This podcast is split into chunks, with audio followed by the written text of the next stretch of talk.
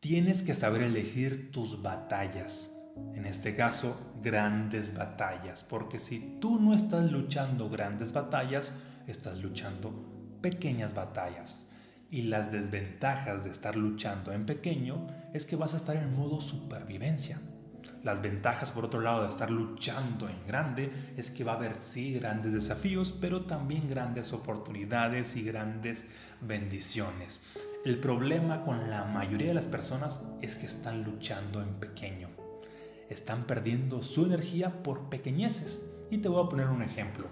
¿Cuántas personas prácticamente a diario no se enojan porque alguien les dijo algo negativo? Iniciaron en ese momento una pequeña batalla. ¿Cuántas personas a diario no se enojan porque alguien manejó mal, se les atravesó y demás? Y prácticamente están perdiendo su energía. Iniciaron en ese momento una pequeña batalla.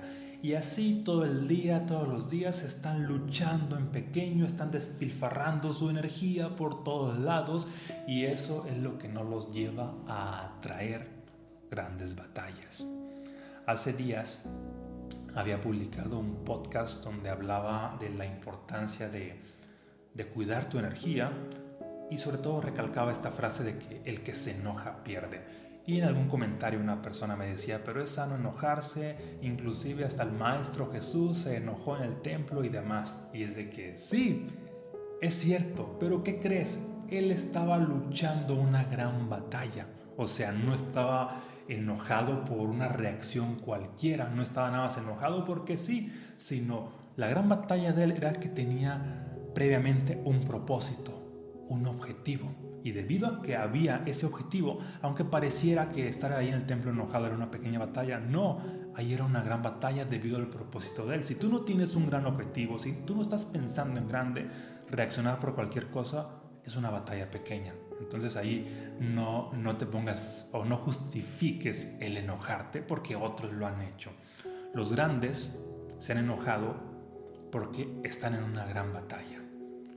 Las cosas pequeñas no los irritan, no los enojan porque saben que están perdiendo energía. Por ejemplo, yo te comparto en redes sociales, pues todos los días, y literal todos los días, hay uno o algunos comentarios negativos de un hate, donde prácticamente pues está ahí, no sé, maldiciendo, echando la contraria, este, de alguna manera pues echando hate, ¿no? Y ocurre obviamente leo los comentarios, pero no estoy perdiendo energía, porque si estuviera perdiendo energía, pues al estar absorto en esos comentarios, pues no seguiría haciendo lo que hago, no seguiría creciendo. Veo ese comentario negativo, es de que, ok, ¿me hace sentido? No, ¿me hace sentido? Sí si me hace sentido, pues lo trabajo en mí. Si no me hace sentido, pues lo suelto. O también lo utilizo a mi favor de que, ah, ok, eso que dijo, pues lo voy a responder en otro episodio. Y ese episodio a lo mejor va a tener mucho alcance. Me va a ayudar a vender libros, voy a monetizar, me va a ayudar a, va a salir alguna conferencia, algunas mentorías y demás. Es decir, lo utilizo a mi favor. Y no es de que, ay, voy a luchar en esto, sino, ok, tomo esta oportunidad que salió. Y así, cuando tú estás en pequeñas batallas pierdes tu energía, pero si al contrario estás esperando grandes batallas o solamente te sumas a luchar grandes batallas, es ahí donde surgen grandes oportunidades. Porque fíjate que la batalla que está luchando el hate o todos los hate son una batalla pequeña. Este es un patrón. Tú observa cualquier hate general y si tú has sido alguno en algún tiempo, autoobsérvate en ese momento estás luchando pequeñas batallas. Y no, no hay nada de malo mm, en luchar desde mi punto de vista. Creo que lo que no es funcional es luchar en pequeño y tampoco es funcional estar siempre en modo lucha o en modo guerra. Lo que es funcional es luchar en grande, obviamente tampoco, no siempre, luchar en grande cuando sea necesario estar dispuesto a luchar, estar dispuesto a defender lo que sea posible, lo que sea grande, cuando tu objetivo es mucho más grande, cuando tienes una misión, cuando tienes un objetivo.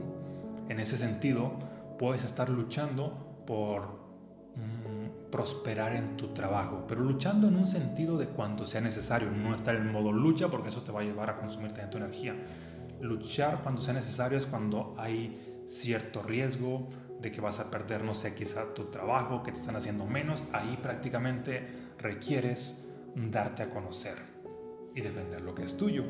También otra forma de luchar es de que mm, ves una oportunidad y te aferras a esa y demuestras de qué estás hecho. Obviamente no vas a estar luchando todo el día, todos los días, 24/7, sino cierto momento tomas esa, esa oportunidad y le demuestras a la vida de que voy a estar luchando en esta guerra porque aquí detrás de la misma hay una oportunidad, detrás de la misma hay una bendición.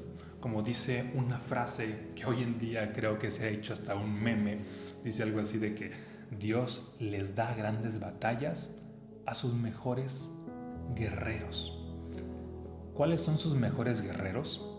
Es una interpretación mía. Sus mejores guerreros son los que no están perdiendo su energía en pequeñeces. Esos no son los mejores guerreros. Los que cuidan su energía, los que no están despilfarrando su energía y están esperando grandes batallas, van a llegar a su vida, pero detrás de esas grandes batallas también va a haber grandes bendiciones y creo que esto es lo magnífico, lo extraordinario. Detrás de esas grandes batallas va a haber Um, abundancia financiera, abundancia de salud, abundancia de relaciones, abundancia de lo que sea. Detrás de cualquier dificultad grande vas a encontrar un don, vas a descubrir una habilidad, vas a alcanzar cierto éxito. Esa es la ventaja de luchar grandes batallas y estar dispuesto a hacerlo cuando sea necesario. Por lo tanto, siempre que la vida te presente una batalla, es ahí donde tú requieres preguntarte, ¿esta es una batalla pequeña o es una batalla grande? Si es una batalla pequeña, la sueltas y dices, esto no es para mí, es para alguien más.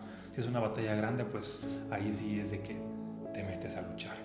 Y es ahí donde requieres ser selectivo y luchar por las batallas que te llevan a la grandeza, que te van a edificar. ¿Sí?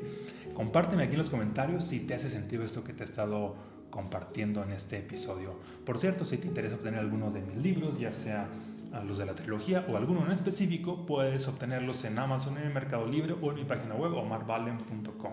Recuerda que mi página web es el único lugar donde van autografiados definitivamente estas obras son para expandir tu conciencia y poder personal, porque si tú te expandes en programación y energía, pues prácticamente se va a expandir por correspondencia, por la ley de correspondencia toda tu vida, en salud, dinero, amor, espiritualidad, inteligencia, genialidad, lo que se te ocurra. Te expandes tú y posteriormente la vida que te rodea se expande de manera visible y medible. Como decía Jesús, por sus frutos los conoceréis cuando alcanzas grandes resultados o resultados en general. Esos resultados hablan de quién está siendo a nivel de creencias y a nivel de energía. Déjame aquí en los comentarios qué es lo que te llevas de este episodio. Es importante que lo comuniques porque en el momento en que tú comunicas algo, aparte de que les das ideas a otros, que crees también lo interiorizas para ti mismo. Interiorizarlo es llevarlo a la parte más profunda de ti y hacerlo parte de ti. No solamente se trata de saberlo. Toda esta información que yo te comparto, lo peor que puedes hacer es saberla. Saberla no te sirve para nada. Hay que interiorizarla. Para interiorizarla requieres compartirla. Para interiorizarla requieres asimilarla, escribirla, hablarla. Y mientras más la compartas de una u otra manera con de manera escrita, de manera hablada con otras personas, contigo mismo, ocurre que ahí le estás interiorizando. Ahí está el secreto del poder, en interiorizar la información, no solamente en saberla, en serla. ¿Sale? Nos vemos en un próximo episodio.